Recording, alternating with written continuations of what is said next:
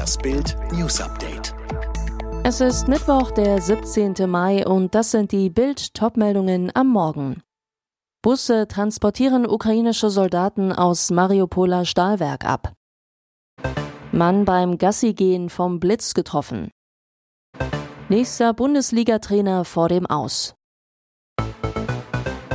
Es sei ein schwieriger Tag, schrieb Ukraine-Präsident Volodymyr Zelensky am Montagabend auf seinem Telegram-Account. Aber dieser Tag zielt wie alle anderen darauf ab, unser Land und unser Volk zu retten. Nachdem sie mehrere Wochen teils schwer verletzt in dem belagerten Stahlwerk in Mariupol ausgeharrt hatten, wurden ukrainische Soldaten am Montag mit Bussen aus dem Stahlwerk Azovstal abtransportiert. Auf den Bussen teils deutlich zu erkennen ein Set, das russische Kriegssymbol. Die Nachrichtenagentur AFP sprach von über 250 ukrainischen Soldaten, die am Montag aus dem Stahlwerk gebracht worden seien. Nach ukrainischen Angaben sollen sich insgesamt rund 600 Soldaten im Stahlwerk verschanzt haben, rund 40 von ihnen verletzt. Auch Mitarbeiter der Nachrichtenagentur Reuters, die vor Ort in Mariupol sind, berichteten am Montagabend, dass etwa ein Dutzend Busse mit ukrainischen Militärangehörigen das Asowstal-Stahlwerk verlassen hätten. Es sei ihnen zunächst aber nicht möglich, festzustellen, wie viele ukrainische Soldaten in den Bussen waren und ob sich Verwundete in den Bussen befanden. 83 Tage Krieg in der Ukraine mit Zehntausenden Toten auf beiden Seiten. Doch jetzt gibt es endlich Hoffnung. Hoffnung, dass Putins Mega-Offensive im Osten des Landes von der Ukraine nicht nur gestoppt, sondern auch zurückgeschlagen werden kann. Der größte Lichtblick der vergangenen sechs Wochen, Kharkiv, die zweitgrößte Stadt der Ukraine, ist nach beinahe drei Monaten Dauerbombardement fast wieder sicher. Zwar wird in umliegenden Ortschaften noch gekämpft, doch die Stadt selbst wird seit einigen Tagen nicht mehr beschossen. Der Grund, die ukrainischen Verteidiger konnten die russischen Truppen mehr als 20 Kilometer zurückdrängen. Und nicht nur das, die ukrainische Luftwaffe, die Putin schon im März für besiegt erklärt hatte, kontrolliert wieder den Himmel. In den vergangenen Tagen konnte Bild mehrfach ukrainische Kampfhubschrauber beobachten, die im Tiefflug nahe der russischen Grenze operierten. Welche weiteren Hoffnungen es auf ein baldiges Kriegsende gibt, lesen Sie mit Bild Plus. In Essen ist ein Hundebesitzer vom Blitz getroffen worden. Der Mann war gegen halb vier mit seinem kleinen weißen Vierbeiner unterwegs, als das Gewitter begann. Plötzlich goss es wie aus Kübeln. Um nicht völlig durchnässt zu werden, sucht er offenbar Schutz unter einer Linde, die neben einer Häuserreihe auf einer Wiese steht. Das schlug mit einem gewaltigen Krachen ein Blitz in den Baum ein. Der Mann brach bewusstlos zusammen, an seinem Kopf hatte er eine Brandwunde. Sein Hund rannte weg. Zeugen alarmierten den Rettungsdienst. Ein Polizeisprecher, die Rettungskräfte mussten den Mann reanimieren. Während die Helfer um das Leben des Opfers kämpften, sperrte die Polizei in der Nähe eine Kreuzung. Ein Rettungshubschrauber landete. Zum Glück begann das Herz des Patienten wieder zu schlagen. Auf schnellstem Luftweg ging es dann nach Gelsenkirchen ins Bergmannsthal Krankenhaus. Der Zustand des Mannes gilt als kritisch. Der Hund wurde später von einer Hausbewohnerin als zugelaufen gemeldet. Er ist wohl auf.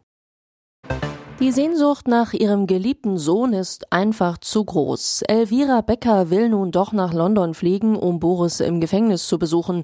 Das erfuhr Bild aus ihrem engsten Freundeskreis. Eigentlich habe sie bisher gesagt, dass die Reisestrapazen zu anstrengend seien. Doch Elvira habe Angst, ihren Boris sonst nie mehr zu sehen. In ihrem Alter weiß man ja nie, was passiert, heißt es aus ihrem Umfeld. Beide verbindet eine sehr enge Beziehung, die trotz aller Höhen und Tiefen hielt.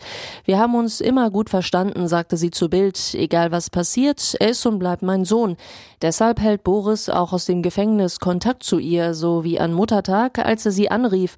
Für Elvira ein wichtiger Trost in auch für sie schweren Zeiten. Ihr Sohn soll nach Bildinfos derweil innerhalb des Gefängnisses verlegt worden sein, von seinem Block E in eine Einzelzelle im Trinity Wing, dem angeblich bequemsten Ort in Wandsworth. Im November 2019 wurde Uli Hoeneß als Bayern-Präsident verabschiedet. Offiziell sitzt er nur noch als einfaches Mitglied im Aufsichtsrat. Aber braucht ein Uli Hoeneß wirklich ein Amt, um noch Macht bei seinen Bayern zu haben? Am Rande der Meisterfeier hatte Hoeneß öffentlich gegen Journalisten gepoltert und sowohl Spieler als auch Vorstandschef Oliver Kahn kritisiert. Hönes wichtigster Mann an der Sebener Straße ist Hassan Salihamidzic.